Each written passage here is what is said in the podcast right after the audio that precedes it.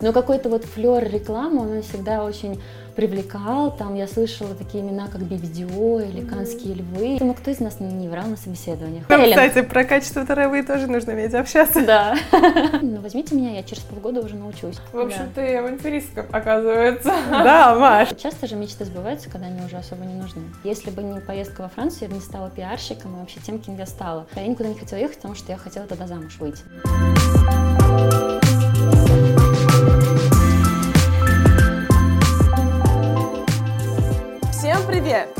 Подкасте «Мама, я в рекламе». Сегодня с нами Мария Давыдова, маркетинг-менеджер бренда Swatch в компании Swatch Group. Да, всем Где работает уже 6 лет. Привет, Маша! Всем привет! Привет, Маша! Мы очень рады тебя видеть. Мы с тобой познакомились на метапе всеми нами любимых Six Sense. А, тогда ты рассказывала про Swatch Group, и, честно, мы с Таней просто, мы готовы были слушать тебя вечно. Это было настолько, во-первых, профессионально и с большой любовью. Прям было видно, как ты э, увлечена тем, что ты делаешь. Вот. Нам так понравилось, что мы захотели послушать еще и позвали тебя к нам. Да, и написали для этого много вопросов, поэтому тебе нужно сесть поудобнее, чтобы мы задали все. Так что да, расслабляйся, вопросов будет Но помни, что ты на собеседовании. Не-не-не, у нас не так. Ну мы сейчас... Расскажи про Swatch Group и про ваши бренды. А, Swatch Group Россия – это филиал большой международной компании Swatch Group, штаб-квартира которая находится в Швейцарии. У нас 18 брендов, в России активно 17, а, и это часовые бренды от самого массового Swatch и Флик-Фляк, например, часы для детей, до самого невозможного люкс – это бриллианты Гарри Винстон, Бриге, Жакедро, Блампа, и также очень популярны известные бренды, как Омега, Ланжин, Тисо, Радо и многие другие. Вот, соответственно, наша группа, она закрывает все сегменты а, для тех людей, кто желает приобрести часы. И так что, в принципе, в наших магазинах можно выбрать часы совершенно на любой вкус. От детей до суперлюкса. Мы помним, да. у вас же есть лестница. Да. Ну, получается, да, там эту стратегию писали, мне кажется, очень умные люди с MBA, что, да, человек, э, там сначала ему родители дарят первые часы Swatch, потом э, сначала флик-фляк, да, потом Swatch в школьные годы, а потом очень часто, допустим, наши часы Ланжин и Тисо дарят э, детям на выпускной в школе или на выпускной в университете. Ну, такие там, особенно девушкам, там классические тонкие часы, а парням там хронографы такие мужские. Вот, и потом, то есть, ну, как бы человек очень приучается к тому, что у него есть часы, он приучается смотреть за временем, он ценит э, там механизмы, формы, всю эту историю. И потом сам уже начинает интересоваться, и такие часы, там, как Радо или Омега, ну, по идее, он сам уже должен себе приобретать, и по нашей пирамиде он как раз э, забирается все выше и выше, это отвечает его росту его амбиций, там, карьерному росту и тому подобное. То есть, по сути дела, покупка часов — это ну, некая такая событийная да, история. А как вообще вы улавливаете эти моменты? Как вы в креативе, допустим, вы как-то используете вот эту вот э, привязку к определенному моменту? Сам путь покупки часов, он довольно длительный, то есть он может длиться от 30 минут до 2 лет. Поэтому часы вот. не заморачиваются на какой-то ситуативный маркетинг или такой, думают очень долго, какая наша целевая аудитория и какой месседж ей донести. Они обычно примерно там разделяет на крупные сегменты, то есть если это люкс Бланпа, он примерно понимает, что это там, допустим, часы Бланпа носит наш президент, поэтому они примерно понимают, что вся вот эта около чиновничная среда, она будет заинтересована в этих часах. И они тихонечко так кое-где мелькают, в целом там очень простые имиджи, которые изображают э, часы и какие-то ассоциации, которые бренд будет выстраивать Яхту. этими часами. Да, это могут быть Гольф. яхты, скоростные автомобили, там красивые женщины, которые от души смеются, там или они сидят там, смотрят, вот у Патек Филипп, у них, допустим, они продвигают, это не наш бренд, это конкурент, они продвигают связь поколений, у них все время на рекламных имиджах красивый молодой отец с красивым, довольно взрослым ребенком. Ну, то есть отцу явно 30, а ребенку почему-то 12. Но тем не менее, вот они как-то, значит, передают эту связь, эм, через связь поколений, любовь к часам, к роскоши. Вот. И на этом, в принципе, строятся все рекламные кампании. Это про люксовые мы сейчас да, говорим. это про люкс. Но, в принципе, это можно сказать также и про премиум, и, и про средние сегменты, потому что для многих людей те же часы ТИСО, над которыми мы говорим часы ТИСО. Часы ТИСО. Часы ТИСО, да. они, э, ну даже если они стоят 20 тысяч рублей, для кого-то это большие деньги, и кто-то на эти часы, на эти, да, часы, на эту сумму он копит долго, может полгода копить. поэтому там тоже, в принципе, все по классике, поэтому что-то более ситуативное только в целом себе Swatch, наверное, может позволить. Ну и Омега, но опять же, вот какая ситуативка, у них у Омега большие контракты с Джеймсом Бондом. Поэтому, когда в новый фильм Джеймс Бонд выходит, Омега там рекламируется, но это не... Внутри фильма? Да, внутри фильма, там вокруг фильма выстраивается рекламная кампания. Но в целом это сложно назвать ситуативным маркетингом, потому что у них многолетний контракт, и угу. ничего, ничего не может повлиять на этот контракт, он все равно случится. Вот. А разница продвижения люкса и масс-маркета? То есть с масс, понятно, грубо говоря, ты купил э, телек и рекламировал Swatch, а вот люкс... Э, как вообще, да, куда вы интегрируетесь? То есть там наверняка какие-то нестандартные истории. Название а... яхты в честь часов. Ну, там очень точечные истории. То есть, ну, тогда говорим про люкс. Люкс, люкс, да. где база бутика 300 человек, и это очень рабочая база, и она ежегодно пополняет кассу этого бутика. Тут очень э, такие персональный подход. Например, э, презентация нового автомобиля Rolls-Royce, на который, допустим, приглашены а, либо уже владельца Rolls-Royce, либо там интересующиеся, например, Авилон приглашает да, свою базу, там, допустим, mm-hmm. человек 60, и вот наш часовой бренд, он может в эту презентацию интегрироваться, и таким образом, ну это прям совсем целевая аудитория, этот человек, который любит Rolls-Royce, он может лишний раз увидеть э, какой-то люксовый бренд нашей группы, пообщаться, конечно, тут на месте ничего покупать не будет, а, как-то пообщаться и потом, возможно, вернуться в бутик. Или, допустим, еще там в моей практике был кейс, есть такой благодарительный фонд «Друзья», э, в котором там Горных Апетян, Иван Ургант, ну такая очень, очень тусовочный благотворительный фонд. Эм, и их вечеринки по сбору средств, они происходят в таком формате рок-концерта, где различные там топы банковской сферы или чиновничьей сферы, там, или, ну, в общем, довольно богатые люди, они собирают себе рок-группы, репетируют какое-то время, и потом они выступают. И все, кто... Друг другу? Да, друг другу, там такой концерт случается, и те, кто присутствует на мероприятии, они там голосуют и отдают свои фишки. Но фишки тоже до этого надо было купить. Ну, в общем, ну такое ну, да. все более фановое. И там, конечно, ну, на тот момент собирался прям весь э, свет э, публики. Вот мы тоже там участвовали. Но здесь с очень... каким брендом? Мы там вставали с э, нашим бутиком Турбион, а как бренд мы выставляли Бриге, Бланпа и Омега, мне кажется. Но здесь очень важно э, качество продавцов. То есть мы даже после этого, когда я увидела, что э, вот мы выходим на новую аудиторию, мы э, там, бюджет на это тратим, мы свое время на это тратим, мы таскаем этот стенд с часами туда, а, а ничего не происходит, потому что продавцы, у них блок, они сложно подойти. Боятся к, да. этих людей? Ну, они, они очень странно их боятся в том плане, что когда к ним в бутик приходят, они не боятся с ними общаться, то есть у них огромный опыт, там ребята по 10 лет работают в этой сфере, но у них был блок на общение с новыми людьми, как бы холодные звонки, типа, угу. так, вот так. Ну, да. Вот, и мы потом начали прорабатывать это на тренинге, а, он был довольно длительный. Интересно, как это прорабатывается? Нам помогала команда тренеров, они писали под нас программу, вот, и чтобы как раз-таки научиться знакомиться и говорить ни о чем, не говорить ни, ни о часах, ни о продажах, чтобы в голове не было вот это пунктика, так, у меня конец месяца, мне надо выполнить план. Не, просто рассуждать, а, кто там, не знаю, президенте Боливии, я не знаю, а, сколько стоит продажа оружия там или а, ну не знаю какая то тема близких да, близких да, этим да, людям. да, да. или качество травы там на гольф э, склоне то есть ну, Нам, кстати про качество травы тоже нужно уметь общаться. Да. Короче там как бы в люксе продажи строится и маркетинг. Именно на этом на таком расслабленном общении на интеграции к потенциальным клиентам именно вот в таком расслабленном ключе. Просто когда ты работаешь в массе ты худо-бедно какая-то масса продаж сама собой случится а когда ты работаешь в люксе, и ты одной продажи, вот как в Гарри Винстоне, да, там, ну, это очень дорогая ювелирка, типа Дегризония, Гарри Винстон там, и другие, там, Граф, ну, там одна штука может стоить 20 миллионов рублей. Соответственно, mm-hmm. одной продажи в месяц ты можешь закрыть себе весь план. И вот весь бутик может работать на эту одну, одну продажу в месяц другой мир продаж, в отличие от диджитального. А, я не совсем согласна. Да. Я только хотела провести параллель с «Измени сознанием». А. Когда я первый раз поехала на эту конференцию, В общем, мне потребовалось, наверное, полутора суток для того, чтобы расслабиться и начать это делать. Потому ну, что так долго напивалась. Все друг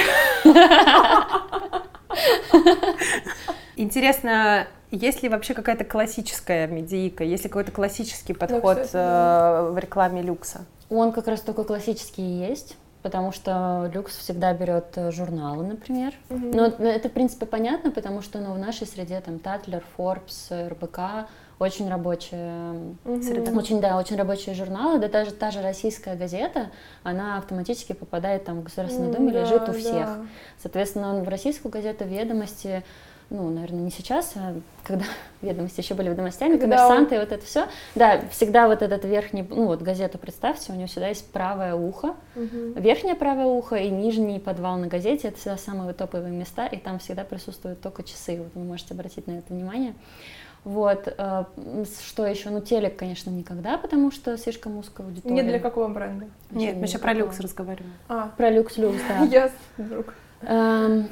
Интернет-реклама, ну, довольно сложная и очень такая прям э, супер медийная и супер люксовые форматы, например, эм, на, на сайте Vogue или на тех же ведомостях это обычно такая покупается вся подложка. Там начинали мы вообще со статики, ну можете себе представить, сколько денег на это уходило. Сейчас уже статику никто не продает, поэтому mm-hmm. просто ну, главная страница в динамике. Ну, короче, все очень имиджево, красиво. Большое и заметное. Да. И всегда такие первые полосы, первые И экраны. чтобы обязательно с другими часами не пересекалось, это наш какой-то пунктик, потому что в автомобилях такого пунктика уже нет. Это, ну, там mm-hmm. же РБК, у них огромная, огромная емкость, ты можешь зайти и увидеть там на верхней перетяжке один бренд, а в правом баннере ты можешь увидеть другой бренд.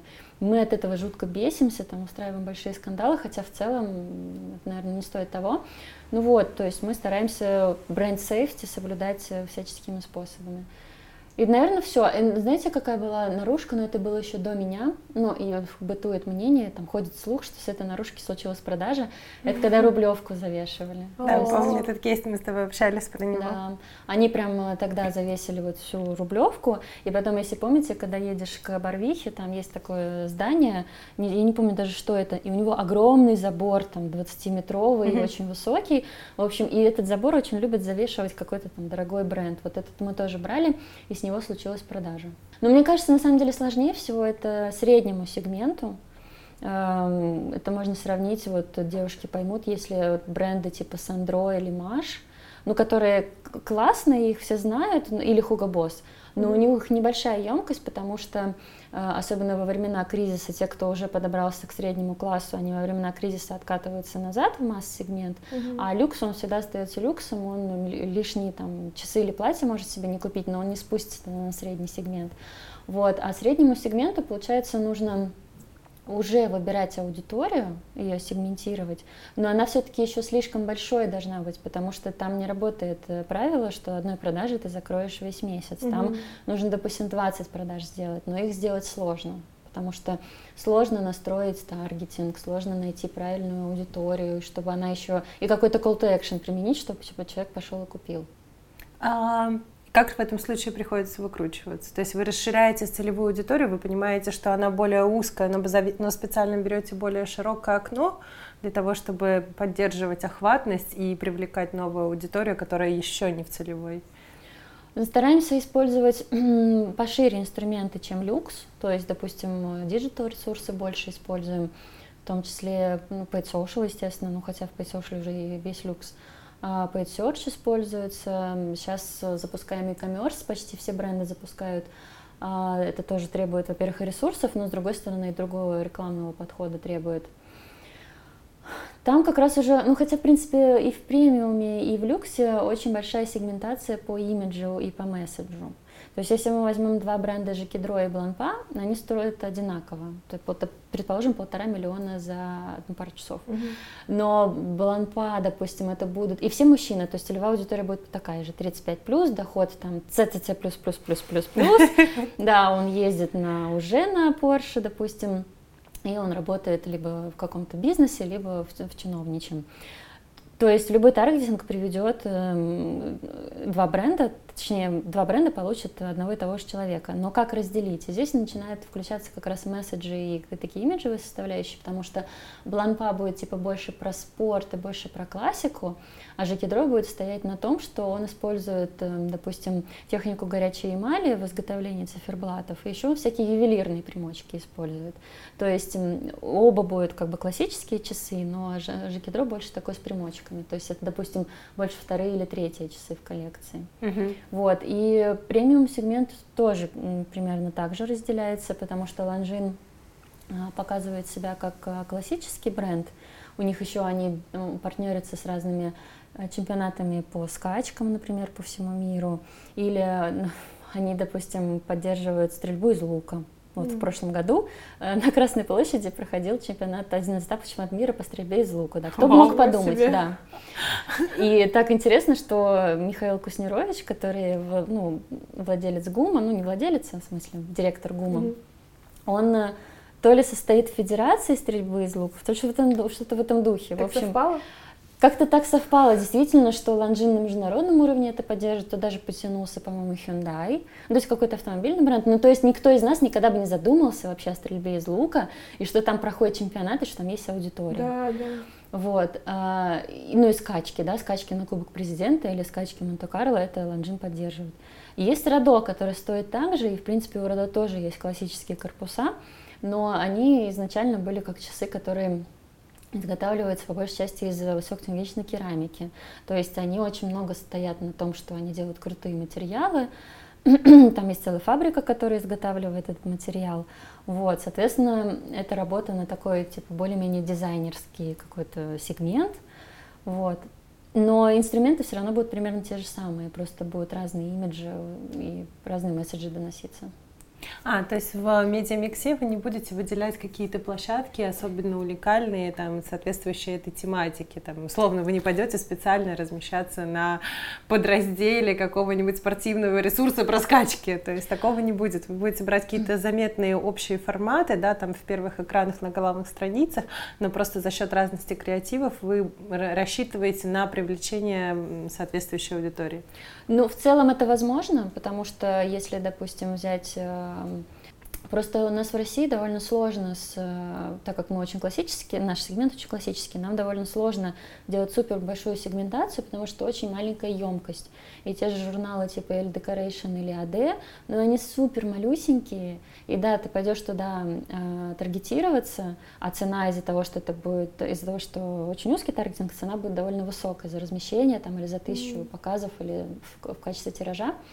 Вот, но выхлоп оттуда будет слишком маленький для этого премиум сегмента. Это вот то, о чем я говорила, что а, тебе нужно выделять аудиторию, но ты не можешь слишком сильно узко таргетироваться, потому что та, те 10% из этой аудитории, которые заинтересуются твоей рекламой, их будет настолько мало, что ты просто свой план продаж не сделаешь. Mm-hmm. Поэтому зачастую, Сложно. именно поэтому, если вы откроете там любой журнал Esquire, например, mm-hmm. вы увидите просто парад всех часов, потому что у нас очень мало ресурсов в России, которые настолько можно развести в таргетинге. Угу. А в чем разница с, допустим, продвижением в России, где в Швейцарии или вообще в целом в Европе? В жизни международной? Да, разница есть... в том, что в Европе очень силен принт, Mm, до сих пор. До сих пор. Поэтому, когда вы, допустим, гуляете по аэропорту, вы, наверное, видите киоски mm-hmm. полностью заваленные эти журналами, и они там не такие премиальные, как у нас, там Vogue и Эль, у них там Эль, допустим, раз в две недели выходит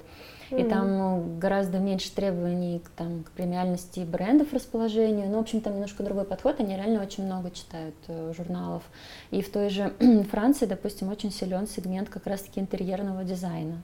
То есть вот как мы можем интересоваться модой, да, у нас почти все журналы на тему моды, там, новых шмоток или красоты они очень интересуются именно интерьерным дизайном, какими-то примочками, а что еще сделать, что докупить, там, что с чем сочетать. Это у них так красиво все изысканно. Наверное. А, и при этом у них не так силен интернет. А в Штатах, допустим, они уже все прошли, все, что мы с вами проходим, Штаты уже прошли лет пять назад. Вот. Классика. У них очень сильные, ну, вы сами, наверное, знаете, те издания, ну, как Print и Digital, которые на какую-то тематику. Mm-hmm. Тот же Wired или там популярная механика, хотя нам долго не могли согласовать популярную механику, потому что там это журнал для э, сантехников. А у нас в России это журнал... Это больше там ну, там много про оружие пишут, про какие-то достижения там в космосе, еще что-то. Но все с технической точки зрения. Вот, поэтому, конечно, разделение есть. Эм, ну, в Китае соцсети, конечно, рвут вообще все. Бичат? Only. Да, WeChat, TikTok, это же их да, сеть. Да. Мы обратили внимание, что э, глобальный... Э... Swatch поддерживает Pride. Есть такое, да. А российский нет? Есть такое, да. И это наше решение, да, было. Да, у нас... В России, в смысле? В России вышла модель, которая называется Open Summer, э, которая на тему как раз-таки поддержки ЛГБТ-сообщества, там, э, против расовых дискриминаций, национальной, по гендерному типу вот этого всего. На самом деле Swatch поддерживает это со своего основания, и регулярно выходят модели на эту тематику. Их сейчас наберется, наверное, штук 8. То есть не каждый год, но они выходят. Вот, но мы подумали, что в России, наверное, это еще слишком рано, и плюс еще наложилось, э, случайно вышло, что наложилась вот эта тема с э, протестами в Штатах, угу. поэтому и штаб-квартире тоже довольно сложно было выстроить такой tone of voice, чтобы никак не связываться с этими как, mm. протестами, а просто заявлять, что мы открыты миру. И все-таки решили э, поддержать глобально. Ну, глобально, да, они поддерживают, они этим гордятся, но мне кажется, у них немного другая не атмосфера, как сказать, конъюнктура, угу. а, чем у нас. И все-таки Swatch это там не только, конечно, Москва у нас сильна, но мы по всей России работаем. Мы решили, угу. что не будем делать на него фокус большой. Есть ли бренды в компании Swatch Group, которые э, поддерживают комьюнити и вокруг чего вы их образуете? Ну, прям комьюнити, скорее всего, нет, но есть, э, каждый бренд работает на какой-то территории, и это скорее для выстраивания ассоциаций бренда с э, какой-то территорией. Например, бренд Гамильтон — это бренд, который... Это же люкс? Нет, это как раз средний сегмент, у них средняя стоимость, мне кажется, тысяч Для меня весь средний люкс. Ну, что-то мы только начали подкаст. Они работают на территории кинематографа, потому что, ну, так вышло, что те контракты, которые заключаются там, с Голливудом, туда интегрируется бренд Гамильтон. Это, допустим, «Люди в черном», «Интерстеллар», сейчас выйдет новое кино, кино Нол... Кристофера Нолана «Довод», это все про Гамильтон. Но надо понимать, что на самом деле эти контракты заключаются не между брендом Гамильтона и Голливудом, между Swatch Group и Голливудом. Mm. А Swatch Group уже дальше решает, кто будет. Какой бренд? Какой бренд, да. Интересно, как здесь борьба брендов происходит? Ну, это, это, это решается, конечно, наверху, но вот есть два примера еще э, бренды Омега и Swatch, которые э, контракт на поддержку Олимпиады, он от Swatch Group, но в какие-то года это поддерживал Swatch, в какие-то года поддерживает Омега. То есть, возвращаясь к Гамильтону, соответственно, Гамильтон будет играть на теме кинематографа, поэтому он как бы будет отстраивать все на тему, что мы киношный бренд. А бренд Сертина, они, правда, э, завершили этот контракт, но у них одно время была тема скорости. И они поддерживали э, гонки, они даже Формулу-1 в Сочи, например, поддерживали mm-hmm. еще совсем недавно, в 2014 году, например. Вот. Поэтому каждый бренд старается выбрать себе какую-то ассоциативную нишу, и не то чтобы заходить в нее и работать именно с этой аудиторией, потому что это все-таки довольно узко, требует затрат, а это не отобьет потом э, те продажи. Да, те продажи, да но он как минимум выстраивает ассоциативные ряды, поэтому имиджи будут все на такую тематику. Как интересно выбирается эта территория. Так, м, пусть для этого бренда будет кино. Так и бывает, потому что, допустим, бренд Омега, который сейчас очень известный, он там в 90-е годы был не настолько известен, и все не знали, куда его приткнуть, потому что у каждого бренда уже была какая-то история. Вот, а тогда на тот момент в группе работал легендарная личность Жан-Клод Бевер, который потом перешел в группу Louis Vuitton, а сейчас он уже ушел он на пенсию. Дизайнер? Он ну, как сказать, ну, продюсера часов, можно так сказать. То есть это очень пассионарная личность, которая, у которой у него было очень много идей, и он имел настолько в себе сил, чтобы их реализовать и собрать правильную команду вокруг и довести это все до ума. И он тогда как раз занимался Омегой, и он решил, что Омега будет все про звезд. Поэтому э, у Омеги контракты с Синди Кроуфорд, с Джордж Клуни, то есть все такое glamorous, это вот про Омегу. А вообще Работа в международной компании, это же командировки наверняка, да? да? Как часто ты летаешь и вообще какие еще бонусы от того, что ты работаешь в международной компании у тебя есть? Ну, лично у меня, что каждый день я разговариваю на иностранном языке. Я обожаю иностранные языки. Мне кажется, что... На я... нескольких получается. Ну, у меня сейчас небольшой блок, я разговариваю на английском, но я еще могу по-французски говорить, но почему-то все время у меня какой-то психологический блок, мне надо его все внутри проработать. И... Мари. И по-португальски, то есть я могу еще по-португальски разговаривать с теми, кто выходит из Португалии. Вот, но мы все время говорим только на английском, и я этот процесс очень обожаю, потому что в этот момент э, я как будто немножко не я. И я более смелая, там у меня нет каких-то зажимов. Да, да, да, да. О, меня прям несет, я такая вообще актриса. А, классно, слушай. Это языки э, благодаря международному обучению? Да, потому что я училась во Франции в магистратуре. И как раз-таки тогда, вот, когда я, я год, магистратура была двойная, соответственно, первый год во Франции, второй год в России.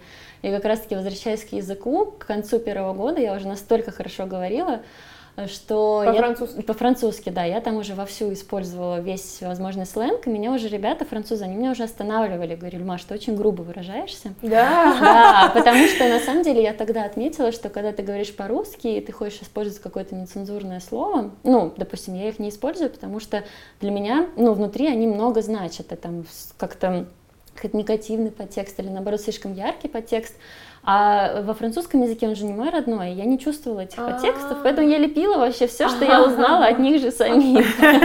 Забавно. Я в институте учила китайский, и я его ненавидела всеми фибрами души. Получается, была школа с э, уклоном в языки, немецкий, французский? Мне просто Институт. повезло, потому, Нет, потому школа, что школа, да. Повезло, я не в Москве училась, Где? это был на крайнем севере, в Ямало-Ненецком автономном округе. О, и в то время там был еще Советский Союз, хотя он уже закончился, но понятно, что там очень законсервированное было местечко. Угу. И просто повезло, что у нас были преподаватели, которые готовы были за это взяться. Вау. Вот. И после переехала в Москву? Да, ну, в институт? в институт поступила. В РУД? Да. На китайский, на историка. На историка? Да, на международного историка. Ну, конечно, с уклоном на китайский язык. Ничего себе. И на историю Китая. И, и оттуда в магистратуру в Бордо? Да, в магистратуру в Бордо на специальность политологии. Я считаю, что мне просто повезло. Я не знаю, как я там оказалась. Это было случайно, и я туда не хотела. Самое мое любимое. Мне кажется, все происходит случайно. Ну, так и есть, потому что это был четвертый курс. А, приехали родители, они еще здесь не жили, они приехали в отпуск. Мы идем что-то в начале сентября по нашему кампусу, и я встречаю девочку на год старше. И она рассказывает, как она уезжает э, во Францию, и потом мне, конечно, на меня насели, а почему ты никуда не едешь, а я никуда не хотела ехать, потому что я хотела тогда замуж выйти. Ну, 20 а, лет, да. И я уже а просто... И я уже хотела просто от них, ну, лишь бы отделаться, дайте, думаю, ну, запишусь, ладно уже. Вот, я записалась, посмотрела, там две программы было, одна Германия, другая Франция вообще одинаковые, и все не по моей специальности, э, политология и, по-моему, социология. Ну, в общем, я не знала ничего. Ну, конечно, у меня были эти курсы, но не так, чтобы я могла ну, что-то сдать. Да, записалась во Францию, потом в декабре у нас приехал французский профессор, и нужно было пройти собеседование. Я захожу в комнату, там сидят э, сокурсники, кто-то с международки, кто-то там с искусства, кто-то еще откуда сидят, у всех листы, они там написали о себе, значит, эссе, кто они, что они. Блин, я ничего не написала вообще и чуть-чуть помнила что-то по-французски. В общем, я быстро родила там эти два абзаца, худо-бедно. И, ну и все, и, в общем, забыла об этом. И тут в феврале мне приходит письмо о том, что мне нужно собирать документы. Ого. Какие документы? Как я могла? С историей китайского меня могут взять на политологию во Францию. И выяснилось, что... Ты просто понравилось профессору? Нет, французы считают, что если человек учит китайский язык, ему подвластно все вообще. А, правда? Да. Вау. И... Папа твой не прогадал. Да, папа да, не да. прогадал, это правда. И плюс я еще тогда работала преподавателем танцев, и они в этом увидели, что типа разносторонняя личность и все такое. И, короче, так я оказалась в этой магистратуре. И если бы не поездка во Францию, я бы не стала пиарщиком и вообще тем, кем я стала. И как же, как же ты пришла к пиару? Ну, как, как политология повлияла на выбор маркетинга как индустрии для работы? Э, когда я училась на историческом, ну, как бы тогда еще, блин, это был типа 2004 или 2005 год, тогда многие ушли учиться на пиарщика, но никто не понимал, что это, связь с общественностью. И Какая связь? Да, и, и с чем, и что, э, и как связываться. Кто это общественность? Как связывать это все? И что вообще там делать, вот этот человек, что он делает, никто же не понимал. Вот. Но какой-то вот флер рекламы, он всегда очень привлекал. Там я слышала такие имена, как Бибидио или Канские львы. Я не знала, что это такое. Моя лень не позволяла мне изучить, а что, собственно, это есть. Вот. Но я, значит, училась на таком, простите, задротском историческом.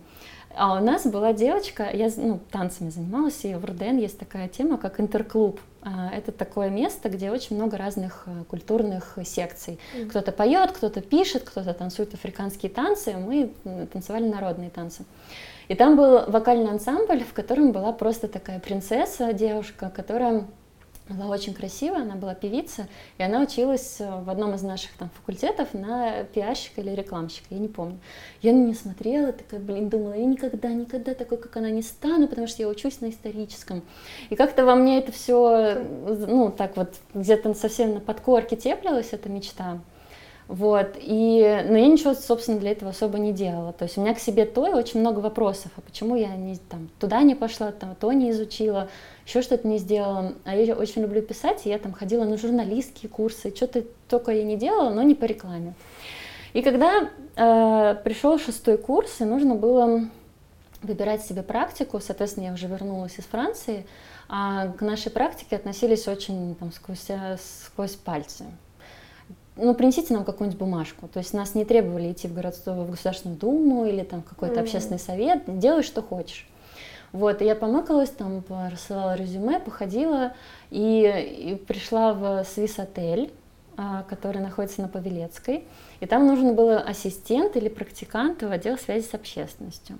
Вот, меня туда взяли, а, я не могу сказать, что я там прям связывалась с общественностью, mm. я пописывала там пресс-релизы, что-то переводила, и я, значит, практиковалась там месяца три, и вот уже после написания диплома уже надо было прям совсем устраиваться на работу, и я на этой волне попала в агентство, как раз-таки на, в пресс-офис. Эм, это было агентство, тогда еще называлось Aegis Media, и я была частью пресс-офиса компании Pernod Ricard, который французский алкогольный производитель. Франция не отпускала. Да, Франция не отпускала, да. Ну, конечно, тогда, возвращаясь назад, э, это вообще была не реклама и даже не пиар в том ключе, которым он должен быть. То есть как-то вот эта мечта, она сама собой осуществилась, а потом уже, когда я сколько-то лет проработала, я уже начала реально задумываться, о чем я занимаюсь каждый день, там, какие у меня задачи, нравятся они мне, и какие именно задачи я хочу делать, и вот тогда началось реальное развитие в рекламе. И как же потом сложился твой путь? Ты же в Aegis пришла, правильно? Да, я пришла в а, коммуникационную группу Aegis Media, которая сейчас Dentsu Aegis Network. Тогда uh-huh. это еще было Aegis Media, мы еще сидели в Крылатском, все было не так fancy, как у них сейчас. И да, там у них еще, ну, там есть пиар-отдел, но тогда там еще были клиенты.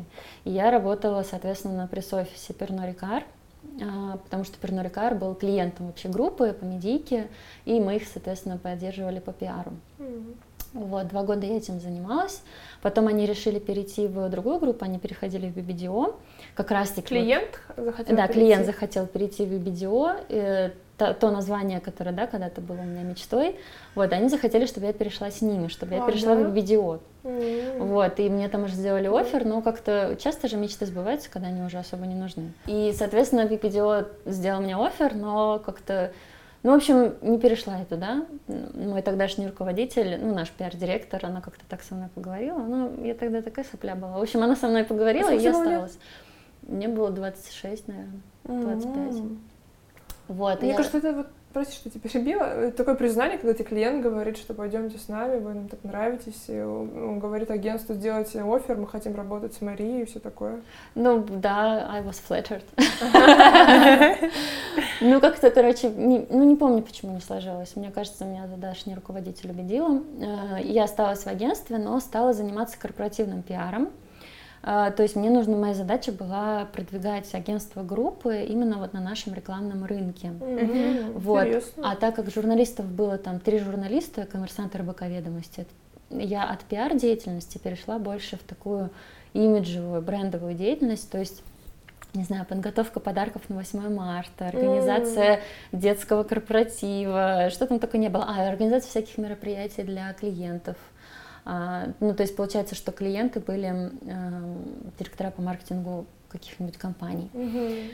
Вот, э, и там было как раз-таки много вот таких ивент-кейсов, и мне очень понравилась тема ивента, но, наверное, она мне понравилась вот с такой процессуально структурированной точки зрения, а, и я прям заинтересовалась этой темой.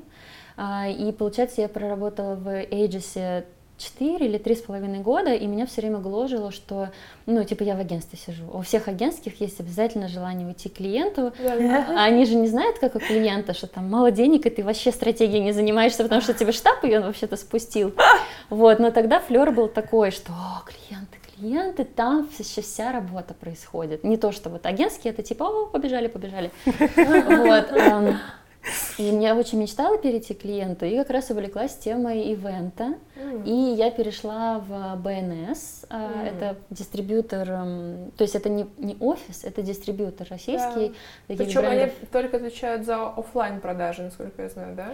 Ну, в тот момент об онлайне вообще не речи не шло, да. А. Они, получается, занимаются маркетингом и продажей, и в том числе девелопментом магазинов. Вот. Э, в принципе, то же самое, что делает Swatch Group, но просто ты как бы в офисе сидишь э, в российском представительстве, но э, там это была дистрибьютор. Тогда там были бренды Calvin Klein Jeans, Topshop, Mex, Michael Kors, Michael Michael Kors. Uh-huh. И еще французский бренд интерьеров все. Вот, и там я пришла прям на BTL event менеджером, и работала я там всего 8 месяцев, но это были очень активные 8 месяцев, потому что... Потому что все 8 месяцев без выходных ты работала. И я а делала ивенты без конца, да, и ивенты были разные, ивенты были от пресс-ивентов, типа коктейль для журналистов, до каких-то акций, типа нужно промотировать, не знаю, вот в Кельвин Кляйне, допустим, 20% скидки на вторую вещь в чеке. Или, допустим, три вещи в чек купил, вот тебе бутылка. В общем, много вот этих акций нужно было делать. Или, а, еще Armani Jeans тогда запустился. Они привозили машину из Италии, которая вышивала на кармане твои инициалы. В общем, О, это тоже нужно прикольно. было. Но это даже не, я это даже не промотировала, мне все это нужно было организовывать. Промотированием там рекламщики и пиарщики А-а-а. занимались. Вот. Там у меня была очень такая прям очень жесткая руководительница, но это круто, потому что я узнала все там все детали по смете, там составление таймлайнов. Потом очень многие коллеги удивлялись, откуда ты это взяла, а я понимала, что это вот на том опыте, вот когда, знаете, когда ставишь, строишь себе таймлайн, когда у тебя такой цвет по датам перетекает в Excel. Mm-hmm. В общем, это все оттуда, структурирование. То есть, ну, я рада этому опыту, очень рада. Просто он был очень узкий ну, чисто ивенты, там, BTL акции. И э, у меня возникла следующая мечта, что я прям хочу маркетинг 360. Прям, в какой момент эта было. мечта возникает? Когда на, на десятый ивент, когда ты уже думаешь, все, хватит. Я поняла, что я потеряла как раз-таки вот этот полный спектр и захотела к нему вернуться, и, э, и так я попала в Swatch Group. Mm. И, и на потом, какую позицию ты туда попала? Там я попала на позицию маркетинг-менеджера бренда Радом. Э, это средний сегмент. Uh-huh. На ней я проработала два года. Э, там тоже было много прикольных кейсов. Эм, я помню, что на собеседовании я сказала, да-да-да, я знаю, что такое медиаплан. А я помню, что я просто за два дня до этого стырила медиаплан у какого-то другого бренда в БНС, а просто посмотрела хотя бы, какие там графы есть. И на основе этого я сдала тестовое задание в Swatch Group. Ничего себе!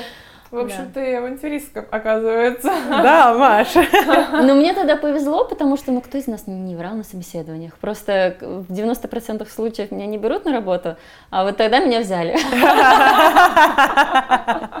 Сработало. Это к вопросу о том, что если мы чего-то хотим, то случайности, они не случайные, все само начинает происходить. Ну, вообще, на самом деле, там было шесть раундов собеседования, они все прошли как по маслу, и вот это вот, вот это тоже судьба. То есть в остальных компаниях ты тоже проходишь эти там 4 или 5 раундов, потому что сначала тебя HR собеседует, потом твой непосредственный менеджер, потом какой-нибудь руководитель сверху, потом еще штаб, потом еще какое-нибудь тестовое задание, тоже много набирается, угу. но что-то как-то все не выходит, а там все как по маслу прошло, все, все Это 6 всегда этапов. знак. Как получилось так, что случился Swatch Group? То есть ты просто классика, жа- классика жанра да, разослала резюме, резюме да. и пошла по с разным собеседованиям, и случился Swatch? Или... Там просто у меня было два собеседования. Изначально я шла на бренд Сертина, а это такой, ну, спортивный бренд. И там даже была декретная позиция, но меня все равно это смущало, потому что сейчас меня бы это смутило, потому что на моем, на, там, на моем опыте сейчас я уже мыслю горизонтом 2-3 года. То есть, чтобы что-то реализовать, э, какие-то проекты, нужно много времени. А тогда, 6 лет назад, для меня года было достаточно, и меня не смущало, что это декретная позиция. В общем, я сходила на Сертину, потом э, сходила на бренд Радо, меня тоже туда позвали. И бренд Сертина тогда уехал на какое-то мероприятие и долго не мог принять решение. Mm. И в итоге э, так все сложилось, что меня отправили на Радо, и это замечательно, потому что... А еще там был генеральный директор, тогда швейцарец, он сейчас уже уехал в Швейцарию, он э, меня прособеседовал, и потом, конечно, сказал, ну какая Сертина? Конечно, Радо. А я вся такая такая девушка такая, там, балет, французский, в общем, какая сертина, да. Вот, и так я попала на Радо. А что было дальше? Ты, ты была бренд-менеджером э, Радо, Радо да. да. Мне казалось, это мой любимый бренд до сих пор, и когда я буду работать, сейчас нам нельзя носить бренды, друг, другие бренды, это, допустим, я работаю на Swatch, я должна носить Swatch. А, да, такое требование? Да. Ого. Но только на выходных, поэтому вот сегодня я в Радо, например. Когда я буду большим начальником, у меня будет очень много денег, я буду носить Радо, потому что это мой любимый бренд, это прям любовь с первого взгляда. А, но а, так как бренд довольно маленький, я всегда чувствовала, что я занята там всего на 70%, при условии, что я постоянно что-то придумывала, то, что было сверх, то, что в принципе не требовалось. И то есть на два года меня хватило, а потом я уже поняла, что мне нужно как-то дальше что-то. И так, ну, похаживала по собеседованиям. И у нас вне выводилось... компании или внутри? Вне компании, да. Mm-hmm. Внутри у нас на тот момент было довольно сложно перемещаться. Эм, наш тогдашний генеральный директор это не, не приветствовал, когда между брендами были перемещения. Mm-hmm. Вот, и освободилась позиция бренд-директора одного бренда, маленького. А позиция бренд-директора, она включает в себя еще, конечно же, продажи. Продажи и закупки. Вот, и это до сих пор сейчас мой основной э, препон, наверное, который мешает развитию карьеры моей, потому что у меня нет опыта в продажах. Ни в B2B, ни в B2C, никакого опыта. А это должен быть прямой вот продаж? Ты должна была работать продавцом или ты должна была отвечать за продажи на своем бренде? Вот ну, в нашей компании как раз-таки второе, потому что часовой бизнес, он а, на 80% оптовый бизнес, поэтому mm-hmm. это B2B продажи нашим партнерам, которые mm-hmm. забирают у нас часы, покупают их. То и есть потом... а-ля, а-ля sell-in, sell-out, это да, как да, да. это как раз-таки sell-in, абсолютно. Да, да, да. Вот, и у меня его не было, и несмотря на то, что я вся такая классная и способная, э, ну, не было и не было. Короче, не, не хватало мне дальше продвижения. Вот, освободилась эта позиция, она была крайне маленький брендик, прям совсем крошечный, и я подумала, блин, он такой незаметный, но возьмите меня, я через полгода уже научусь. Вот, но меня, конечно, не взяли, но он отметил, что я хочу дальше развиваться, и освободилась позиция медиа и маркетинг-координатора. Это такая очень странная и сложная позиция, которую сложно описать, но которая мне много дала. То есть по нашей структуре есть э, бренды, у каждого бренда есть своя команда, там бренд-директор, маркетинг, sales team. И есть генеральный директор. И вот эта позиция медиа-координатора, она находилась вот как бы на уровне с бренд-директорами, но при этом эм, у нее не было никакой, по сути, ответственности и рычагов влияния. То есть это была очень консультативная позиция. И немножко было контроля, но больше такого после контроля. То есть я там, все два года вовсю тушила пожары, потому что основная задача была делать так, чтобы бренды соблюдали гайдлайны группы. Но там тоже такой баланс, потому что бренды принимают решения. То есть иногда гайдлайны намеренно нарушались, потому что бренд так захотел. В общем, все это нужно было тушить, оформлять, еще и это абсолютно soft power был. То есть нужно было своими какими-то консультативными убеждениями направить их в нужное русло, чтобы они не сделали какую-то ошибку, неправильно себя показали или еще что-то. Вот. Но эта позиция, она, получается, очень сильно расширила горизонт, потому что когда ты в одном бренде, у тебя одно видение, там, одна аудитория и одни инструменты. А когда ты видишь немножко картину сверху, ты понимаешь, как инструмент каждый может по-разному отработать на разном бренде. Поэтому я рада очень этой позиции, но она была сложной, и я бы никому не посоветовала на ней оказаться. И, да. и эта позиция подразумевает, что ты как бы консультируешь все 18 брендов, или у вас было несколько на такой позиции? Не, я была одна. Я была как бы типа по традиционному маркетингу, потому что рядом, ну, со мной еще была девочка по digital у, но в целом мы были с ней в связке, и на мне, получается, была традиционная медийка, все производство материалов, организация мероприятий, координирование. Я еще тогда решила пойти, потому что я очень много стала работать с финансовым отделом, с юристами, с бухгалтерами, и там тоже целый мир, ну, вы можете себе представить. Ну, да. На этой волне я сходила на MBA, получилось. О, да? Да. И ты успевала? Да. Ничего себе. Ну, у меня такой MBA был, он полгода всего длился. Это где? А, в Pricewaterhouse. А-а-а. Вот, и я очень много всего там структурировала, писала какие-то программы, таблицы, всех совсем соединяла. В общем, такой вот эм, менеджерский, наверное, опыт, он был классный. Круто.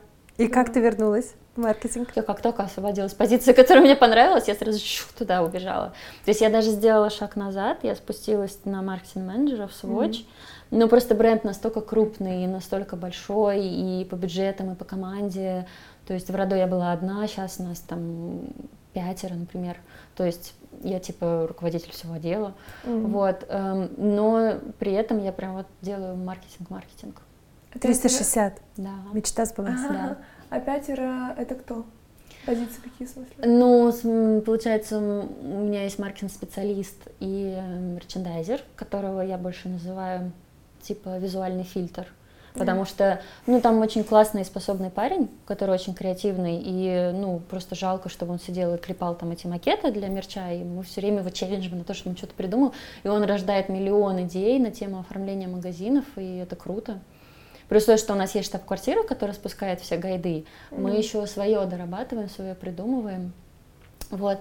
Есть еще в параллели, получается, со мной девочка digital um, e-commerce маркетинг менеджер, да, то есть она ведет e-com продажи, uh, и digital маркетинг, у нее есть ассистент.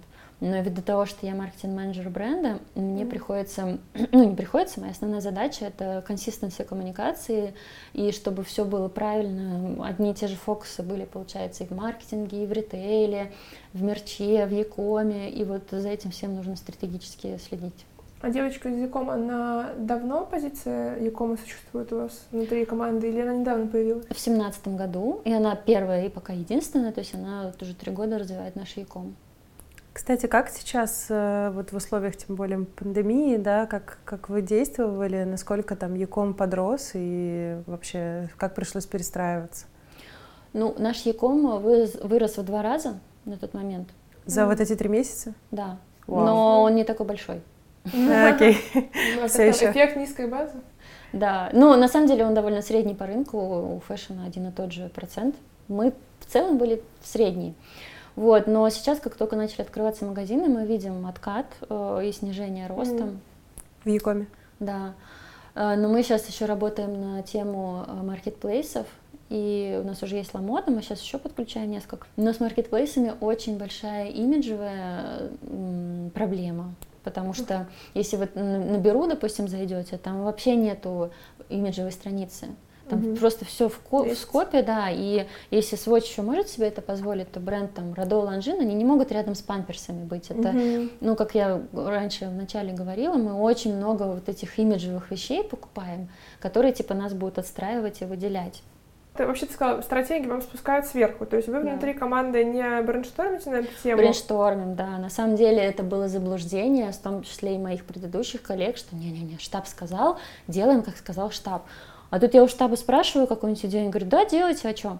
И в итоге мы сейчас настолько уже начинаем раскачивать наши местные идеи. Mm-hmm.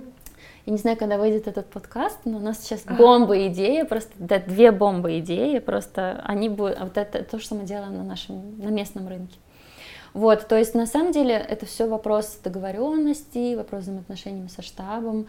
Если они хорошие, можно свои идеи протолкнуть. Если не очень, они, конечно, будут там вставлять палки в колеса. А за штабом именно у тебя должны быть хорошие взаимоотношения или у твоего руководителя, а у тебя с ним? И ну, вообще меня... по структуре у тебя руководитель, директор по маркетингу всего Swatch Group? Не, мой руководитель это как раз-таки бренд-директор Swatch, и она mm-hmm. же генеральный директор Свой... Swatch Group. А, да? Да, О, то есть получается... Интересное мы... совмещение. Ну, из-за того, что мы европейская компания, у нас нет директоров, мы все такие менеджеры-менеджеры, поэтому ну, я типа ответственная за маркетинг Swatch по России. То есть надо мной есть только вот как бы мой линейный руководитель, бренд-директор угу. и штабные маркетологи, там вице-президент по маркетингу. Угу. Вот, и тут э, такое двойное согласование. Вот. Э, а в штабе очень много разных людей. То есть у них нет, как вот в нашей в Swatch Group Россия, получается, маркетологи все 360, mm-hmm. то есть они и ивенщики, и пиарщики, и производят мерч. А в штабе нет, там есть команда мерчей, команда визуальных, там те, кто рекламу делает, команда пиарщиков, э, ивенщиков, и только вице-президент, который типа все это консолидирует mm-hmm. и задает вектор. Вот, и мы на разных всех э, уровнях общаемся, то есть я общаюсь, ну и мои коллеги тоже, с маркетологами, каждый там по своему, кто-то с мерчами, кто-то там, не знаю, с пиарщиками.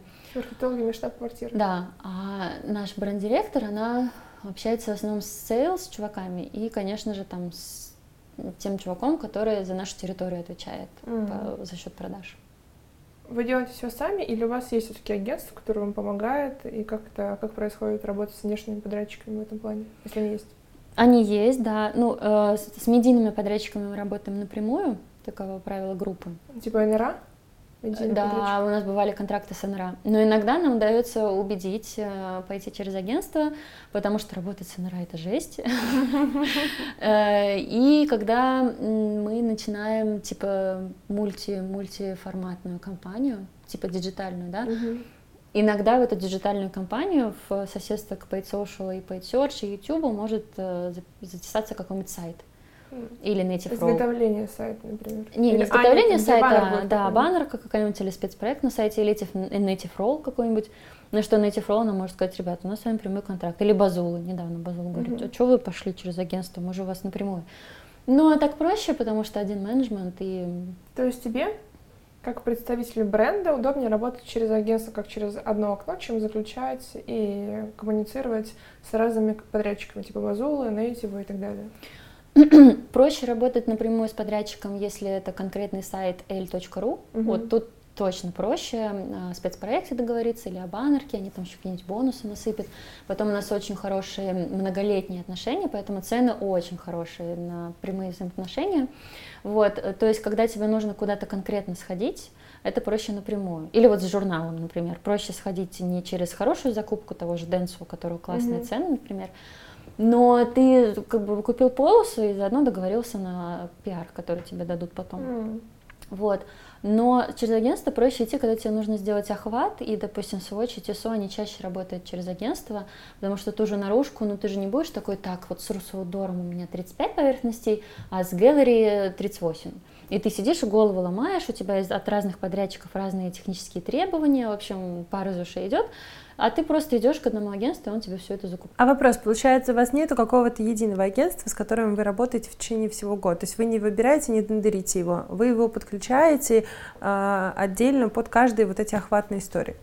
Ну, в целом нет, у нас есть пул, э, и у нас даже бывают тендеры, но наши тендеры такие э, без комитов.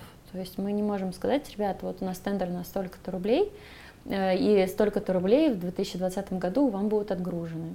Потому что а, мы, у нас такое правило в группе, мы не можем давать комиты, и мы не можем в январе сказать, да, в декабре мы у тебя купим что-то. Вот, поэтому как бы тендеры есть, но это больше, чтобы определить эм, более хорошего подрядчика, но э, потом к нему обращаются в течение года, мы можем обратиться, потом какой-нибудь бренд решит э, неожиданно передислоцировать свой бюджет на наружку, например, он тоже может неожиданно обратиться. Поэтому у нас есть пул-агентства, которые нам помогают, но нерегулярно. Uh-huh. А как агентство научить сами работать? У вас, получается, одно агентство работает с полностью Swatch Group и с разными брендами? Да. Или под каждый бренд разное агентство? Э, от зависимости от канала и формата коммуникации. Потому что на наружку, допустим, ну там тоже разные агентства. Если вот что-то охватное, то есть одно агентство. Если там вступает люкс какой-нибудь, то у них свое агентство, потому что, не знаю, ну, понятно, что Dentsu или OMD будут хорошо специализироваться на суперохватных поверхностях. Мгм. А если тебе нужно договориться о том, чтобы повесить э, часы Омега в отель Хаят, то ты либо это делаешь напрямую, либо через агентство, у которого есть хорошие на это выходы. Мгм. И это будут не крупники, очевидно. Мгм. Тебе помогает как-то сейчас в работе твой агентский опыт?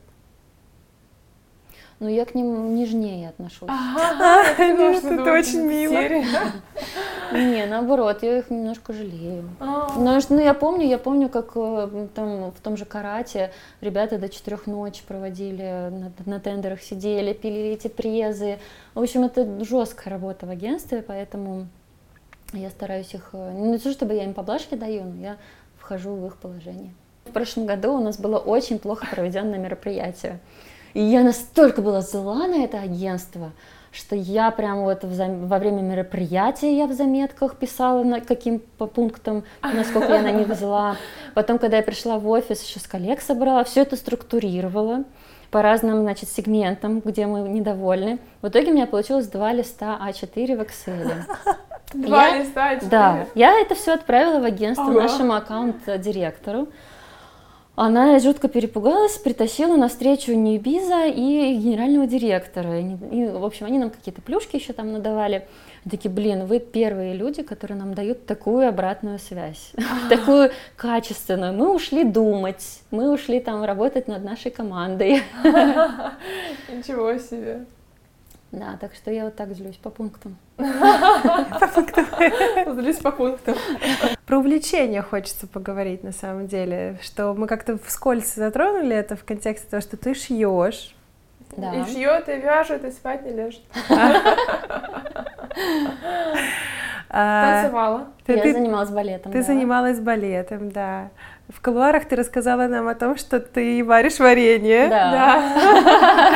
Э, При этом ты еще обожаешь иностранные языки, успеваешь ими заниматься. Вопрос, где ты находишь на все это время и вообще, как, как тебе удается делать столько всего вне работы? Да у меня вообще, мне кажется, что у меня куча свободного времени, и я не дорабатываю, я не настолько напряжена на работе, прям, чтобы я там до 10 сидела. Мы можем это оставить запись? Но, кстати, я даже подумала о том, чтобы сделать себе еще второй, это типа мини-пэшка, мини-бизнес. Поэтому, да, кто сейчас слушает, я готова копирайтить, я хорошо копирайчу, я веду социальные сети. Ух О, да, ты! Здорово. Откуда эта любовь к тому, чтобы писать тексты? Даже не знаю. Мама считает, что это мой, ну, может, не единственный, но она считает это талантом. Я пока его не развела. Не развила. скажем. Или не развила. Вот видите? Мне еще надо русский подтянуть. Ну, вот это как раз все с танцев. Я считаю, 10 лет я закончила школу балета в детстве. Но потом на этом закончилась? Э, старость потом я переехала в Москву. Ну, и я считала, что уже как бы, то есть э, танцы это уже все. Но все равно я туда вернулась, потому что я пошла, и пошла в танцевальную студию, народный ансамбль. Вот, и там я стала, ну, там, нашим сокурсникам преподавать э, балетный класс, потому что я была одна из немногих, кто его знал. Потом стала сочинять танцы, короче, я стала там преподавателем. Вот, и сочинила очень много танцев, и к вопросу о менеджерстве, да, тоже, когда мы там выступали там в ГЦКЗ России или в Кремле, и я, допустим, ставила какой-то танец на 50 человек, этих всех Ого. э, раздолбаев студентов нужно было как-то собрать в кучу, чтобы они что-то сделали, то, что я придумала. В общем, да, это было прикольно. А потом, когда мне стукнуло 22 года, я уезжала во Францию, я подумала, Получается, до 22 ты ставила танцы в Кремле? ну, типа, ну, да, ну, бывало. Ну, то есть не каждый год, конечно, но бывало. Каждый день. Да, я там еще, подрабатывала этим костюмером и еще за костюмы отвечала. И с костюмами была ржака, потому что я была плохим костюмером. Несмотря на то, что я умела шить, я очень люблю одежду, я очень прям спустя рукава к этому относилась. И у нас был танец-хоровод на 16 девушек, у которых элементом костюма был платочек. И они им там взаимодействовали этими платочками весь танец. И я их все время забывала. А, Перед выходом на сцену нам приходилось доставать влажные салфетки. И, короче, на сцене мы пользовались влажными салфетками. И когда мне стукнуло 22, я подумала, что я слишком взрослая, чтобы заниматься этой детской фигней. Уехала во Францию. Там э, вернулась, все не занималась, не занималась танцами, и года лет в 26, наверное, мне потребовалось восстановление психологическое, я пошла на танцы, опять залезла на пуанты, попала в студию, где нужно было выступать, и тут меня начало коробить, потому что я выходила уже там на сцену в сольном, допустим, танце, я его долго готовила, там тренировалась. Сольный, то есть ты сама для себя ставишь танец? Нет, тогда это была постановка из а. какого-то балета, ну то есть я к ней готовилась, уже тогда опять на пуантах танцевала. Но вот я помню этот день, не помню какой это был год, но я помню, что я ничего не чувствую во время выступления, что я робот. Тебе нет душевных каких-то... Мне не нравится, да, больше выступать, и на этом я закончила. Мне было лет 29, не помню. Ничего себе. У нас был еще такой вопрос, с какой суммы идет отличие от премиума и люкса? То есть сколько часы люкс стоят, а когда уже начинается, точнее, когда начинается люкс и заканчивается премиум, там, сколько миллионов рублей? Ну, премиум заканчивается где-то... Ну, средняя стоимость премиума заканчивается где-то на 115 тысяч, допустим. А, да? Рублей? Да, да, рублей. Но это среднее, то есть там есть э, сильно дешевле, есть сильно дороже, там у Радо и Ланжин можно найти часы за 500 тысяч рублей, потому что там будет золото и бриллианты. Mm. Вот, Омега у нас считается уже предтеча люкса, она у нас в блоке люкс, но там все-таки можно найти что-то и за 170, за 180, ну есть более дорогие То есть бюджетный люкс, а это 180? Можно так сказать, да. Mm. А сам люкс-люкс, ну там неограниченный выбор. Ну да, я понимаю. В общем, если ты захотел поступить в зону люкс, нужно приготовить 180 на часы. Прям самый начальный этап, и лучше так не делать, потому что за эти деньги ты очень скромно будешь выглядеть. Ну, все, ну всегда же классно, когда человек органичен да, в том, что он делает, и когда он не напрягается. Прекрасно, на этой ноте можем проходить блиц. Итак, погнали. Первое, YouTube или Instagram? Ну, это же разные каналы. Нет, с точки зрения твоего предпочтения. Не, а, не для работы. Потреблять контент больше в YouTube или в Инстаграме в этом Ну, как бы в количественном соотношении больше Инстаграм, но это, блин, абсолютная трата времени, это, я себя ругаю за это. А качество это YouTube, да. Угу. А состав или индекс? Состав. На ты или на вы? На вы. Своя машина или каршеринг метро? Своя.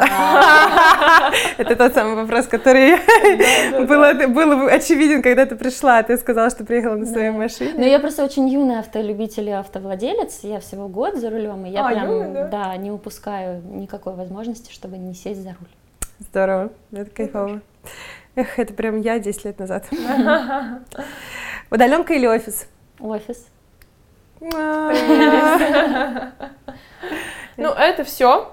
Спасибо тебе огромное за то, что ты решилась на это. Возможно, ты даже почувствовала что-то внутри. Так, так интересно, я даже вот общаюсь, мне тоже хочется быть на месте интервьюируемого человека. Это сложное слово. Вот.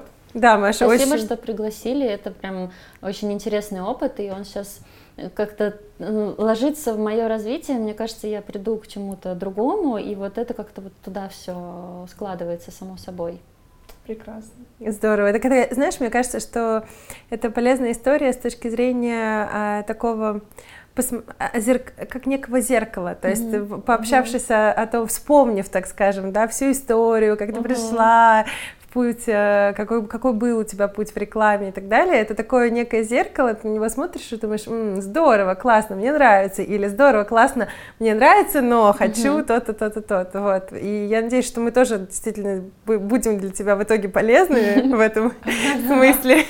Да, и классно, да, что мы вообще все познакомились и сегодня здесь собрались. Скажем спасибо одному известному человеку. Андрюша, спасибо большое, Сагин.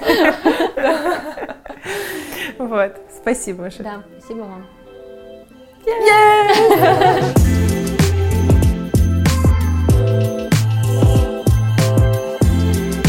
Спасибо, что дослушали до конца. Подписывайтесь на наш подкаст, добавляйтесь друзья на Facebook, пишите свои боли и хотелки нам в директ. Услышимся в следующих выпусках «Мама, я в рекламе».